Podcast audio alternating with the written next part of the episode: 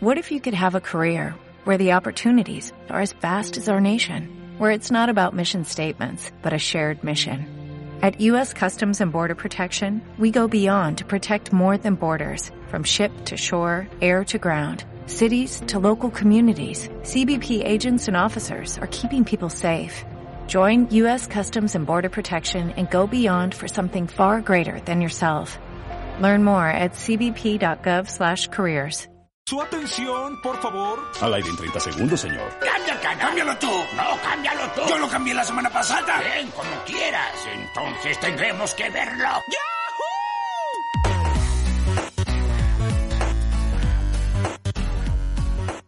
Buenas noches, ¿cómo estamos? ¿Todo bien? ¿Todo bien, mi grupa? Hola, gordita, ¿cómo estás? Mirá quién trajimos hoy. Mirá quién está en el medio de Buenas nosotros. noches. Vamos Hola, a dar de la bienvenida Joa. al gran Shoa.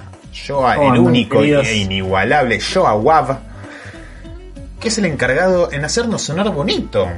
Si nos estás Sí. escuchando por Spotify, imagino que lo estás escuchando con una calidad hermosa. Y todo es gracias a esta persona que, si lo estás viendo en YouTube, tengo a mi derecha. ¿Cómo estás, ¿Cómo Shoa? Bienvenido.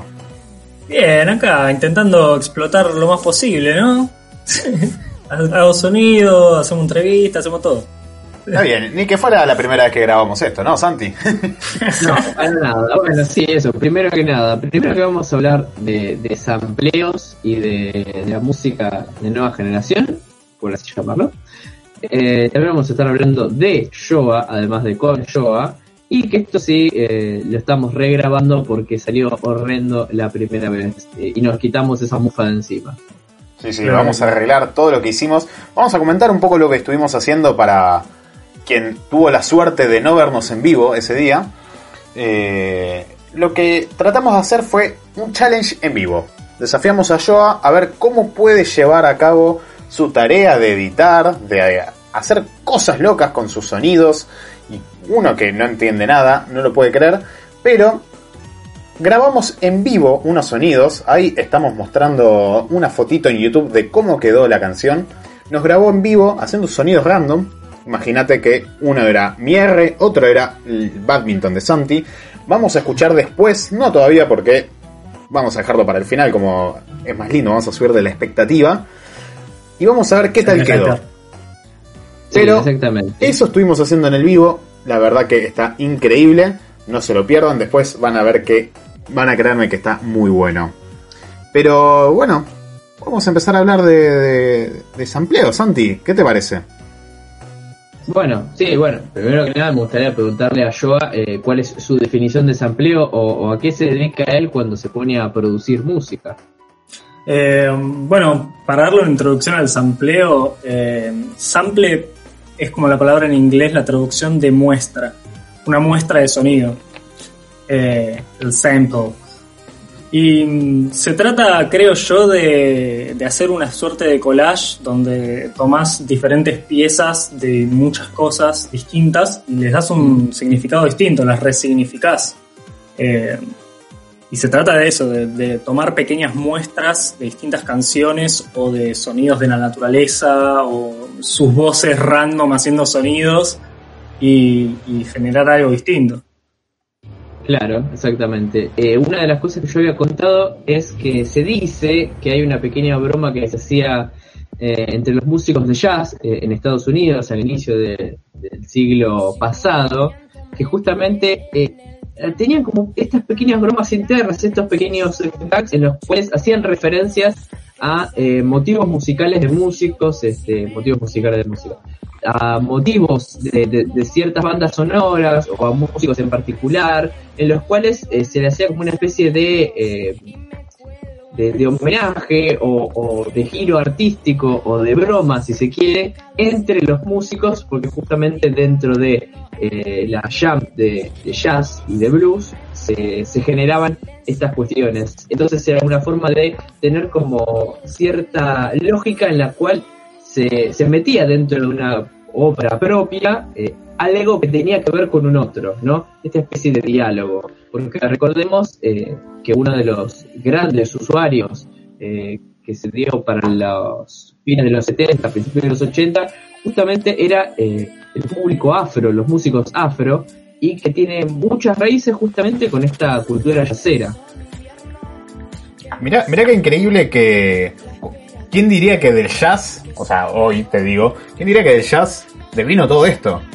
Lo que estamos hablando hoy de producción, en, en su medida, ¿no?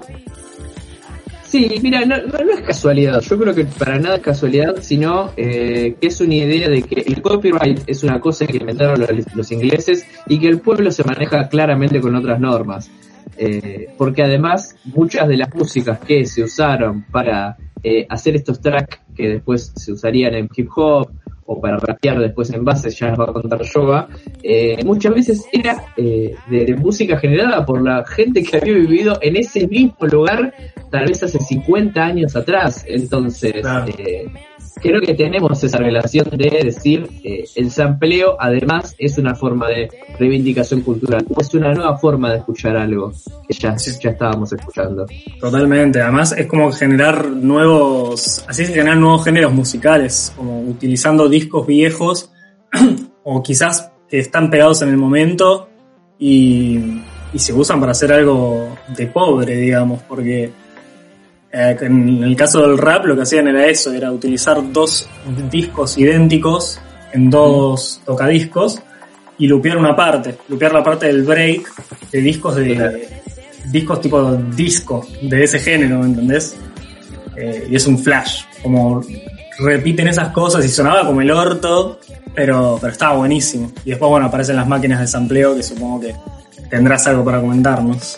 Sí, antes de pasar a eso les quería recomendar si no vieron una serie en Netflix que se llama The Get Down, que justamente habla de la historia de un rapero en el día de hoy y de cómo pinchaban discos, como decían en ese momento, eh, para hacer música en los 70s, 80s, en un Bronx absolutamente estallado absolutamente estallado porque tenías eh, la posibilidad de quemar un edificio y cobrar el seguro antes que eh, realmente desarrollar un emprendimiento inmobiliario en esa zona. Entonces la gente se movía con esa lógica.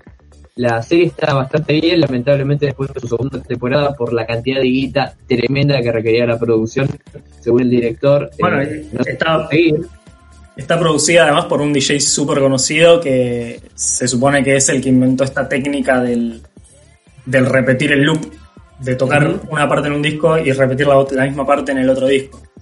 Y que de hecho también se menciona una gran banda que es The Notorious, tremenda banda, tremenda, eh, y que habla un poquito de los inicios y además de la revolución, eh, una ciudad que se prendía a fuego porque valía más la pena que vivir ahí. Cualquier coincidencia con lo que sucede acá es pura, pura, pura casualidad, no tiene nada que ver con la realidad.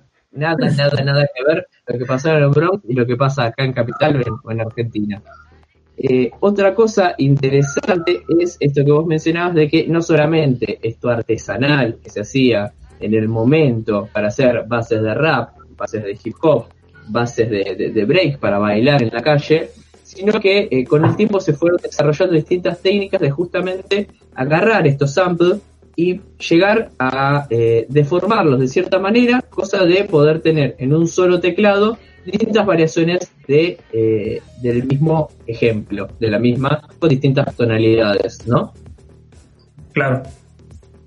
Bien, uno de esos se llamó Melotron, y es un nombre absolutamente increíble. Y estamos hablando de un invento de mediados del, del 50, está registrado entre el 49 y el 56 y justamente lo que hacía era disparar loops de cinta, o sea, se grababa, se pregrababan algunos instrumentos y con distintas magias de producción, de la cual carezco absolutamente de contenido, hacían justamente esto. Eh, no sé si vos podés poner la imagen de lo que era el Melotron. Eh, sí, sí, ahí, ahí lo estamos viendo eh, para nuestros amigos de YouTube.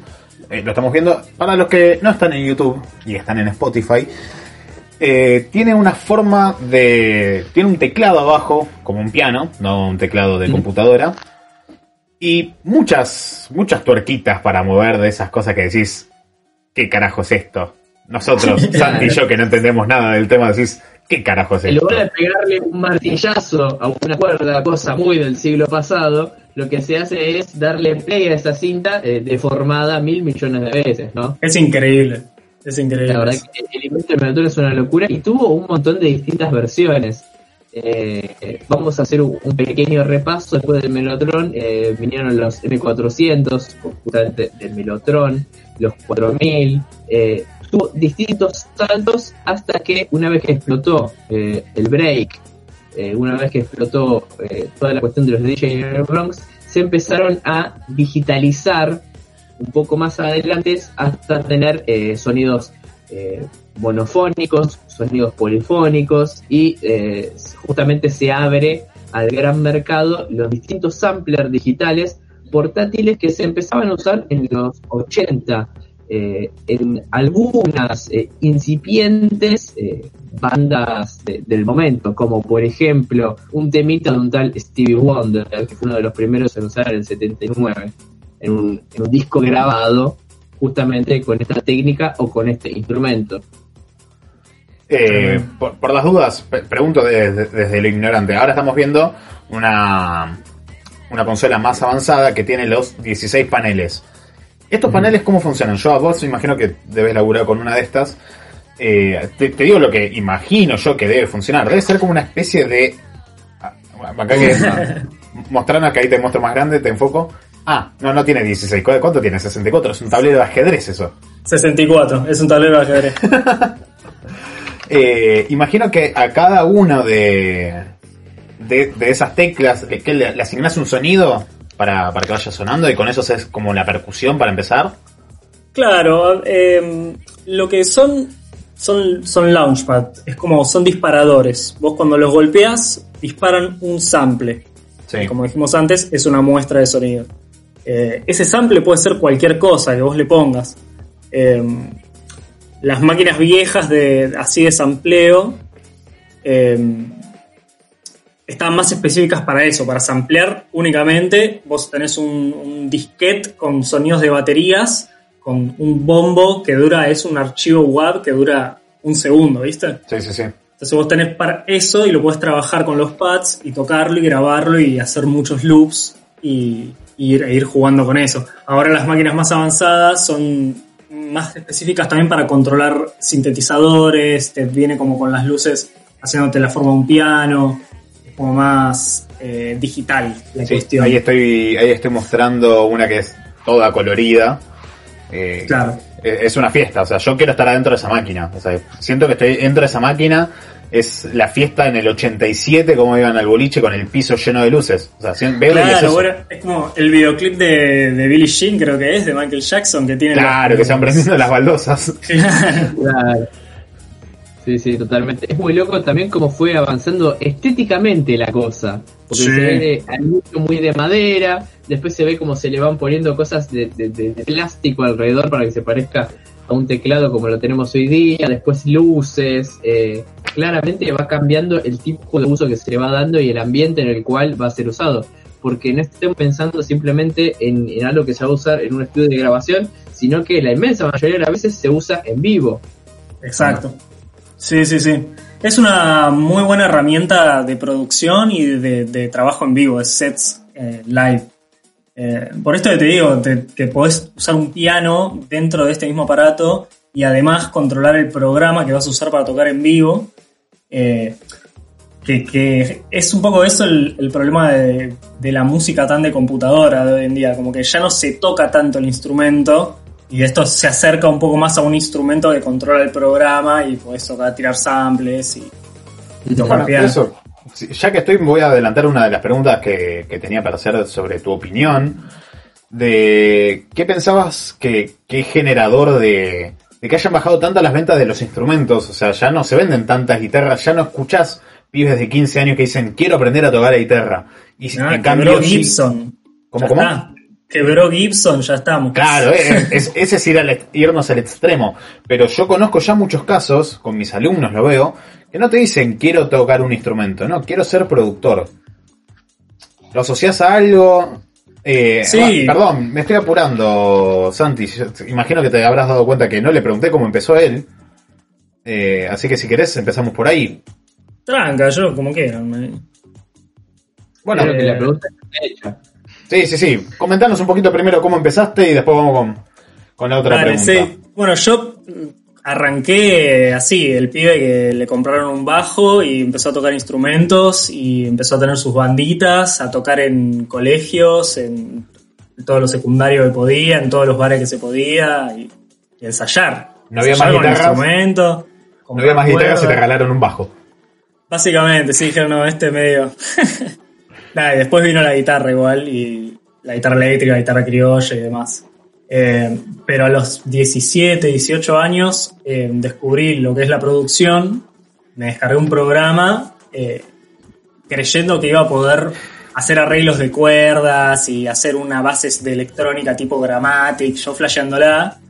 Y nada, igual me, me terminé encontrando con algo hermoso que es poder ver la música visualmente, eh, que me ayudó, me ayudó mucho a componer, cosa que antes yo no me salía muy bien en la guitarra, ponele. Pero ver la música me, me hizo flashear un montón.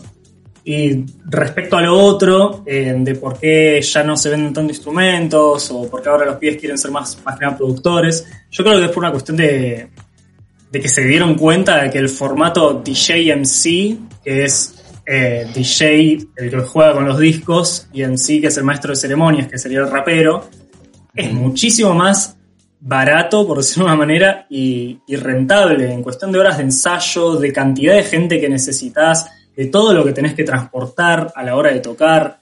Eh, vos cuando tocas un instrumento y vas con una banda, tenés que pensar en los amplificadores para cada uno de los instrumentos, todos los micrófonos, el retorno, la batería, los fierros. Son un montón de cosas, ¿viste? En cambio, si vos caes, hay veces que ni siquiera tenés a alguien que toca, está el mismo DJ de la, fe- de la fecha y le tirás el, MP, el, el USB con las pistas y ya está, ¿viste? Resuelve mucho el tocar. Para mí va por ahí. Es una gran respuesta, la verdad. Eso y bueno, la- casi lógica, digamos. es, eso Eh, y la oleada de pendejos que la están pegando y la están rompiendo toda.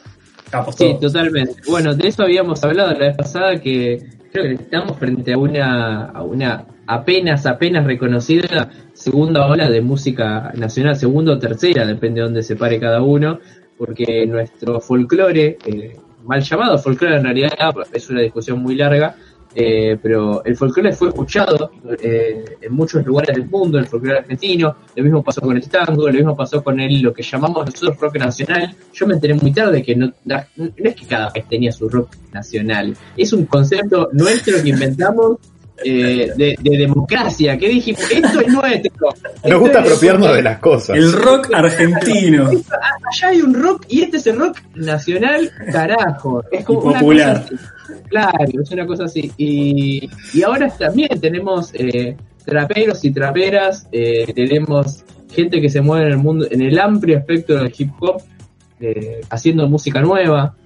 Entonces, eh, me parece que estamos frente a una gran oleada de productores, de productoras, músicos, músicas, eh, y que, está a la espera de que la, industria eh, lo- los, termine de explotar, los termine de, de catapultar a lo que realmente deberían ser. Sí, totalmente. Bueno, eh, a mí me encanta que ponerle Bizarrap, que es un productor de, de acá de Argentina, sea de. está entre los 500 más escuchados de Spotify, ¿me entendés? Es una locura eso. Para mí, desde mi punto de vista, como la música argentina nunca tuvo tanta repercusión como hoy en día. Eh, más allá del rock, de lo que sea, del tango. eh, en la medida que estamos manejando hoy, ¿no? Que también los números son muy altos y estamos con todo esto de la era informática y toda la información viajando, eh, es, un, es una locura. Para mí es una locura. Y Bizarrap, bueno, dice que es como la era de los productores.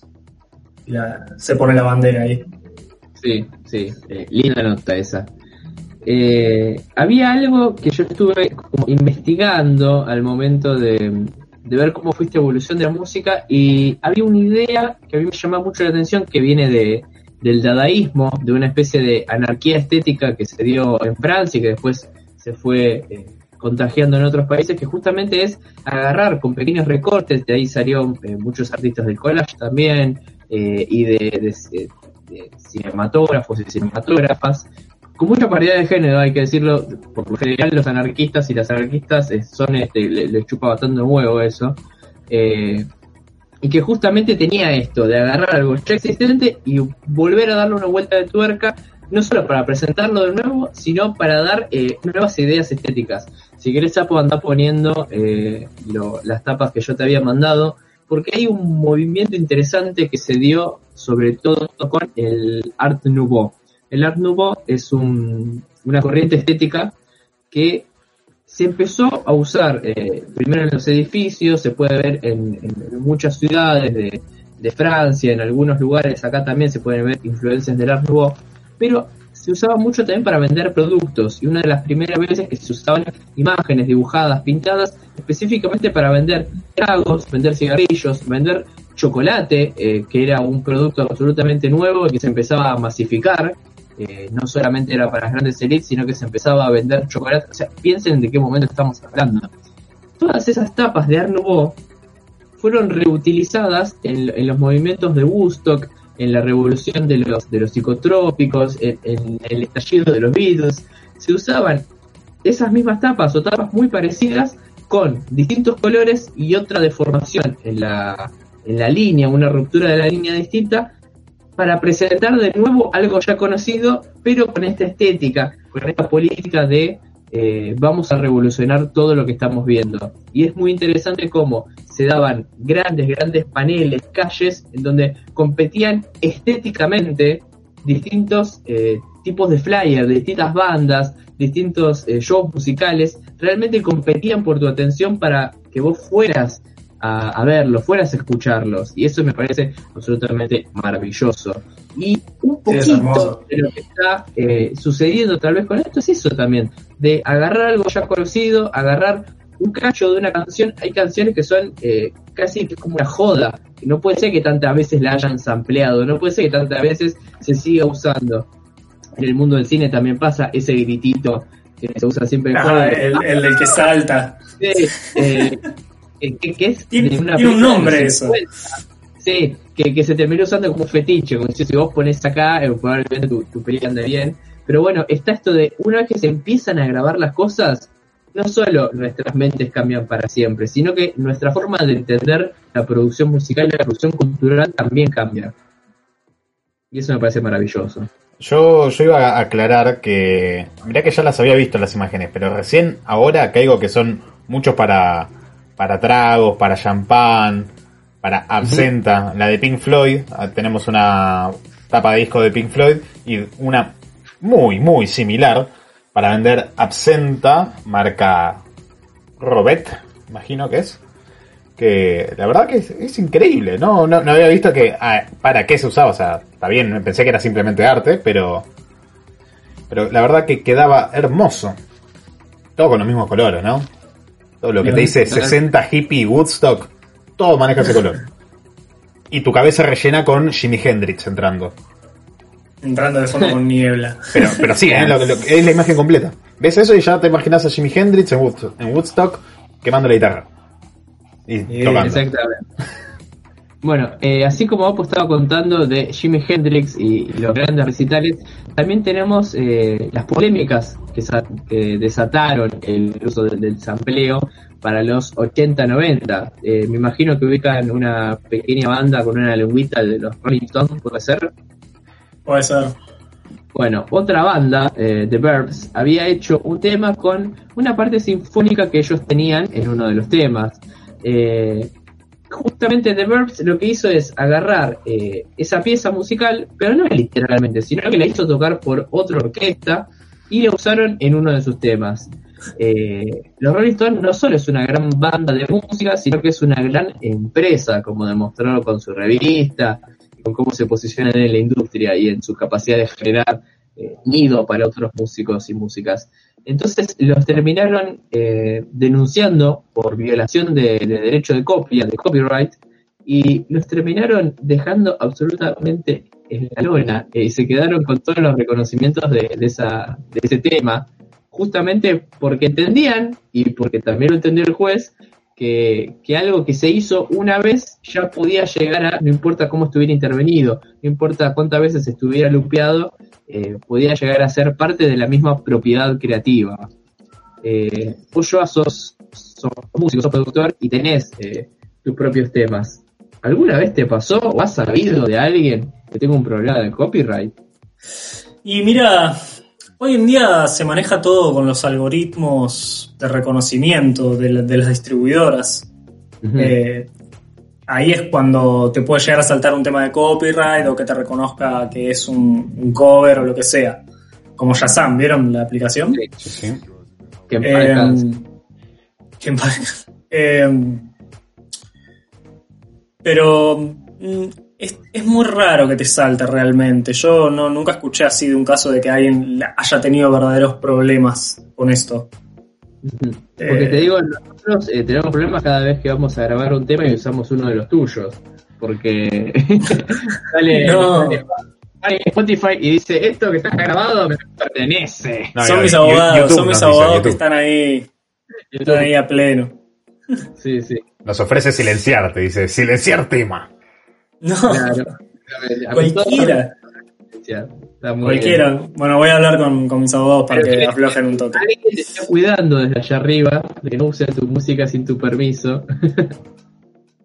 Bueno, algo esto abre a la nueva pregunta, eh, ¿qué estás trabajando ahora? ¿Con qué estás? Hace poco sa- había sacado el tema Frescura, si no me equivoco, el último que sacaste. Sí. Eh, ¿Qué se viene? ¿Qué, ¿Qué hay en el horizonte? ¿Estás hablando con alguien? ¿Estás produciendo algo en particular? ¿Querés cambiar el género? ¿Qué sé yo? Ahora mismo estoy más que nada trabajando con esta chica que se llama Cami, C-B corta M-I, en Spotify, eh, que con la que sacamos este tema Frescura, que es más una propuesta del tipo electrónica house, eh, con algunos aires de, de techno un poco más oscuro.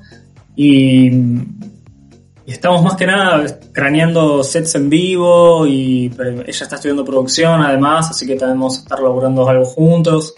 Eh, eso por ese lado. Después, bueno, yo voy haciendo distintas producciones con gente muy distinta, porque tengo muchos amigos y conocidos que son músicos y músicas, por suerte. Eh, entonces puedo, puedo jugar ahí con, con varias personas. Y por ahí, viste, hacemos muchos temas y quizás quedan escondidos eh, por un tiempo y después aparecen en la luz y... eh, Claro. es más que nada eso. Y,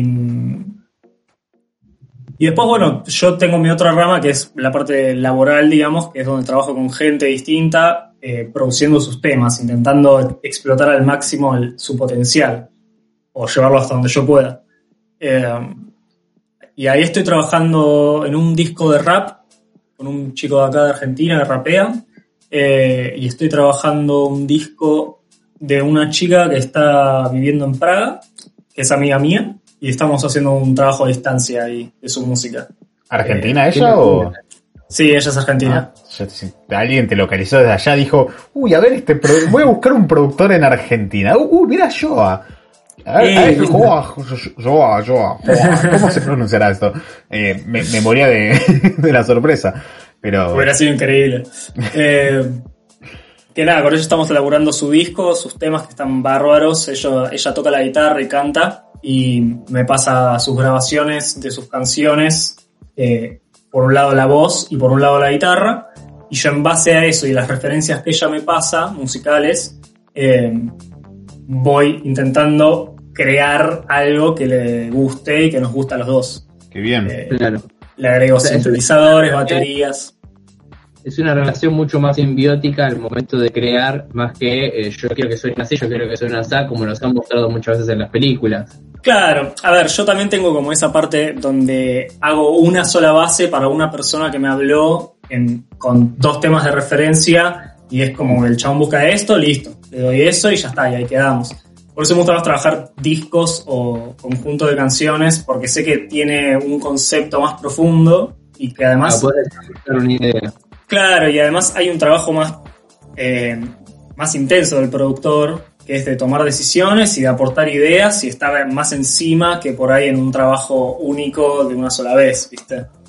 Eh, eso- esa es la parte más linda de la producción, como meter la parte creativa. Claro, Está bueno. exactamente. Sí, sí. Bueno, eh, yo aporto desde donde yo sé que también pasó en el mundo del cine, que en un momento la- el montaje eh, era algo absolutamente nada, necesario. Vos tenías una escena, después tenías otra y había en el medio que ponía una cinta, literalmente una cinta scotch, para que se pase de un lugar al otro. Y con el avanzar del tiempo, eh, el lugar de- de- del editor, del montajista, pasó a ser casi tan importante como el director. Y de hecho, uno de los más grandes consagrados, que es Kubrick, era un obsesivo con eso. Eh, entonces llegaba a, a tener esa relación en donde cómo se iba a terminar viendo eh, era mucho más importante que cómo se había grabado en el momento, o igual de importante para respetar esta idea estética, esta, la idea de desarrollar, ¿no? Bueno, ahí pasa esto de, de que ya no pasa más con las computadoras, es el, el vehículo, como vos estás tocando tu arte, ¿me entendés? Es un vehículo físico. No, es, no son ceros y unos que pasan en la computadora y vos estás con un mouse haciendo control E para cortar una parte del video, ¿me entendés? Es tipo, estás metiendo las manos en el producto. Es, eso a mí me vuelve loco, porque era el pasaba lo mismo con, con la edición de temas, de canciones en, en los estudios. Suena súper raro pensar eso de la música, como cuando decís tocar la música y deformarla es como No, amigo, súper abstracto. Eh, y es increíble. Justo, no sé si Sandy lo llegó a ver. Hoy hubo una columna de, de alguien que mencionamos en el otro capítulo. Fede Vareiro es un, un influencer que siempre hace columnas y mucho tiempo hizo, se dedicó a sus columnas de gente que, eh, bandas que se ampliaban a otras o que muchas bandas se ampliaron a una banda o una banda se ampliando muchas bandas y siempre comentaba esto. Pero hoy justo hizo una nota, una columna en Últimos Cartuchos que sobre Calle 13, sobre un CD que habían sacado hace 10 años, eh, y usó muchas cosas de, de una entrevista que había usado con el productor, eh, no- ahora no me acuerdo, Eduardo Cabra, si no me equivoco, Sí. eh, y a- hablando de todo, cómo, cómo iban produciendo las canciones y cómo las iban armando, y vos veías, obviamente, más o menos como se vio en la foto, eh, que obviamente era una joda lo que hiciste para nosotros, que va a estar muy bueno. Y veías los 80 canales que tenían, porque eran muchísimas voces, muchísimos instrumentos. Y ese nivel de detalle es algo que, que pasa muy desapercibido. O sea, ¿cuántas, ¿cuántas veces estuviste escuchando música sin prestar atención todo lo que hay en esa canción? No, Vos escucha- no. Lo que, lo que se hace con la música hoy en día de, del oyente es un asco para mí. Eh, es así. Hay gente que escucha música desde celulares que, que vos decís, o sea, no lo estás escuchando, te, te lo digo, no lo estás escuchando realmente, o qué sé yo, los parlantitos que son mono, te querés matar, lo estás escuchando la mitad. Y bueno, ni hablar de los boliches y lugares que también tienen sistemas mono y te tiro, pero, eso. Sí, pero digo, eh, eh, como productor y como persona que trabaja el sonido entre todas las etapas que hay, estás como muy consciente de eso, ¿viste? De que la gente no, no le va a dar la verdadera importancia por ahí. Sí, obviamente todo, todas las decisiones que uno toma y desde el minuto cero eh, hacen a la canción, ¿me entendés? O sea, no es que, que no seas al pedo. Pero, nada, se pierde mucho. Claro, eh, vos ahí estás con unos, con unos lindos auris. eh, hay una algo que se dice eh, acerca de Temi Impala, que dicho sea de paso no es una banda, sino que es una persona que produce música, que se dice que él cuando, cuando está componiendo, no sé si lo dijo en una entrevista o no, eh, usa AirPods, justamente porque él dice, yo sé que mi música se va a escuchar así, quiero sacar el mejor provecho de, de- este sistema de audición, aunque sea chotísimo. Eh, quiero diseñar para, para, para que la escucha sea justamente esta. Totalmente. Bueno, hay muchos productores grandes que te dicen, eh, eh, escuchalo en el peor parlante que encuentres, ¿me entendés? Porque lo, lo que el, el estudio busca, el, el estudio físicamente hablando del espacio, es que todo se escuche sin ningún tipo de alteración posible, o sea, sin ningún eh, aumento de graves o aumento de agudos o aumentos de medios, como pasa en todos los vehículos, todos los auriculares, todo. Eh, se intenta buscar como esa perfección, esa, lo plano, digamos. Eh, y, y llega un momento que vos podés estar mezclando con tus monitores y suena increíble y suena hermoso y por ahí lo pasás un celular y se escucha como el culo, ¿viste? Entonces Claro. ahí es donde tenés que decir, no, ok, pará, ¿qué estoy haciendo mal? ¿Qué decisión tengo que tomar? Bla, bla, bla. Pero como te digo, todos somos conscientes de eso y, y es así. como se tiene en cuenta, digamos. Claro, porque ya no operamos con la materialidad de un instrumento, sino que operamos con la materialidad de los dispositivos. Sí. pueden o no pueden reproducir cosas, básicamente. Claro, pasa que antes no habían tantos, tantos dispositivos para escuchar, ¿viste? Antes era el tocadiscos, eh, después, bueno, pasó el cassette y demás, pero ahora estamos tanto con los parlantes y los celulares y se escucha como el cubo. A mí me impresionan los, los parlantes nuevos que son del tamaño de un off chiquito, una botellita Sí, de sí. agua, y suenan Sí, sí. a cuatro cuadras. Y decís, ¿qué, qué pasó acá? Hay algunos que están bárbaros, pero bueno, sí, Sí, sí. obviamente son de marcas muy, muy grosas. Eh, creo que Bose es una de las mejores marcas en parlantitos. Eh, Sí, suena. al, al menos desde, desde el marketing, no sé, yo cada vez, cada, vi- cada uno que vi, me dejaron pelotudo lo que suena. Decís, "Qui- qui- Sí, quiero es una así". así. Ni hablar. Eh, Gorda, ¿te parece si cerramos con unas preguntas y vamos a escuchar el tema? ¿O alzamos Eh, al revés? Eh, sí, primero quería como in- introducir un temita para como dejar eh, a futuro qué es lo que puede llegar a pasar eh, y después cerramos con las preguntitas y, y el tema que ya había compuesto yo a el momento que grabamos esto por primera vez. Perfecto. Imagino que eh, estarán al tanto de lo que es una inteligencia artificial. Un poquito. Bueno, muy bien. Eh, seguramente habrán escuchado el tema de Metallica, que no es de Metallica. ¿Cuál de todos? ¿Cuál? Hay un tema, bueno, muy bien. Hay eh, un sistema operativo, eh, un, perdón, una inteligencia artificial, que obviamente corre un sistema operativo, eh, que justamente usó el Machine Learning para desarrollar un tema de Metallica, dije, me equivoqué, de ACDC, que no es de ACDC, pero cuando lo escuchás, decís, esto puede estar en el relleno, ¿viste? Esos temas bien filler de ACDC, que decís, bueno, eh, si estoy en el, en el Resi lo uso para, para bajar un poco y, y sacar codos de costillas ajenas, bien. Justamente creado con Machine Learning, eh, tomando distintos tipos de voces, tomando distintos instrumentos y creando un tema más o menos escuchable. Y te digo que si lo escuchas hoy, los invito a buscarlo en Google porque está. Eh, decís, este es un, es un tema de sí, este es un tema cualquiera dentro de un disco. No sé, ¿qué pensamos? ¿Crees que en el futuro inmediato van a haber músicos que así como hoy día se dedican a la producción musical de corto, pego, sampleo, puede llegar a haber músicos de Machine Learning? Mm,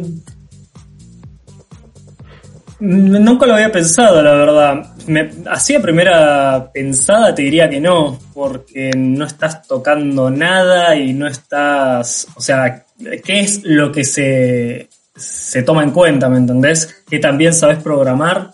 ¿O que también sabes hacer una inteligencia artificial que copie? O sea, siento que la competencia va por otro lado ahí, ¿no? Como más de programadores que de músicos. Eh, Yo y además, ¿cómo?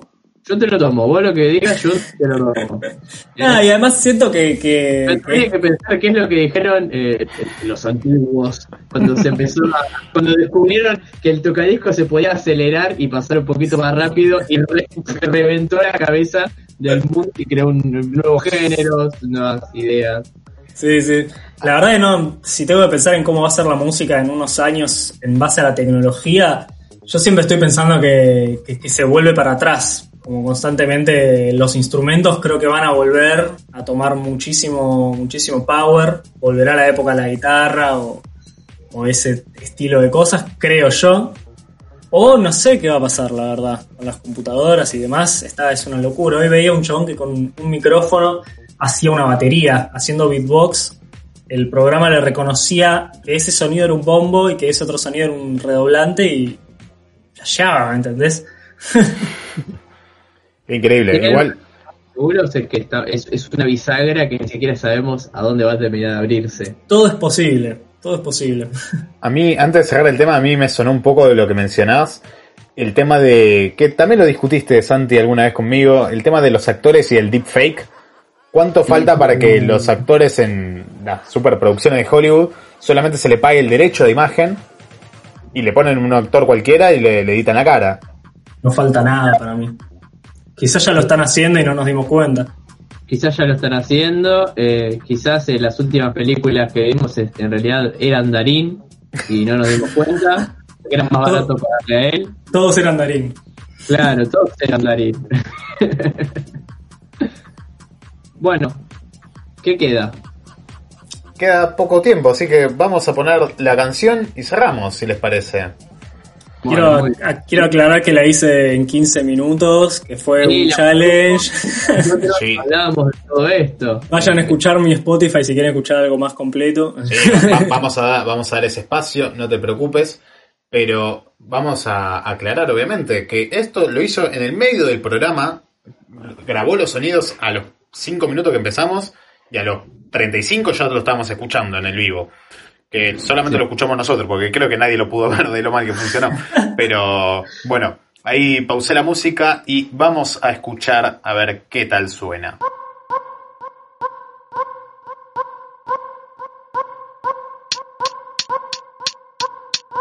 Esto es poco original en el último, perdón.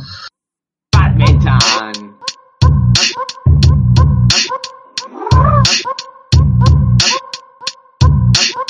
Pensé que eran dos, pensé que habías hecho dos nomás. A little, little, little, little, little, little. A little, little, little, little, little.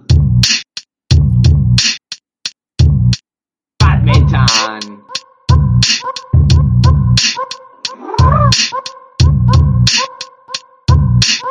Esto es poco original en el último, perdón. Qué raro fue escucharme con autotune encima y sonar tan parecido a GLaDOS, el del el- Sí. el robot del portal. Yo lo iba, lo iba a traer a colación eso. Sos helados, boludo. Sí, fue, fue muy gracioso. La verdad que, que me, me encantan esas boludeces cuando haces en el momento y, y para, Sí, mí, sí, para mí es magia. Es para, es para cagarse de risa. Yo como le encontré mucho el, el cagarse de risa, ¿viste? Hay tanto, hay tanto video gracioso con música. Es divino. Bueno, me encanta cuando, cuando hay esos videos de que alguien se lleva puesto una puerta y hacen toda la canción con ese ruido. O Iorio armonizado. Eso es- Eh, videos de Harmonizer, lo que sea. hermoso. Sonido de inodoro, dale. Sí, sí, sí, Bueno, dale para eh, adelante. hay un, un chabón que estuvo un año grabando a su bebé, haciendo sonidos, y los amplió también. No, increíble. No, me- no me acuerdo qué, qué hizo, pero estuvo literalmente un año, un año y medio grabando sonidos, y, y después sacó, sacó un tema. Qué locura. Bueno, eso es amplio Hay que estar más limado. puro, boludo. Bueno, Joa, te damos el espacio para, para que nos digas dónde te podemos buscar, dónde podemos escucharte, dónde podemos verte.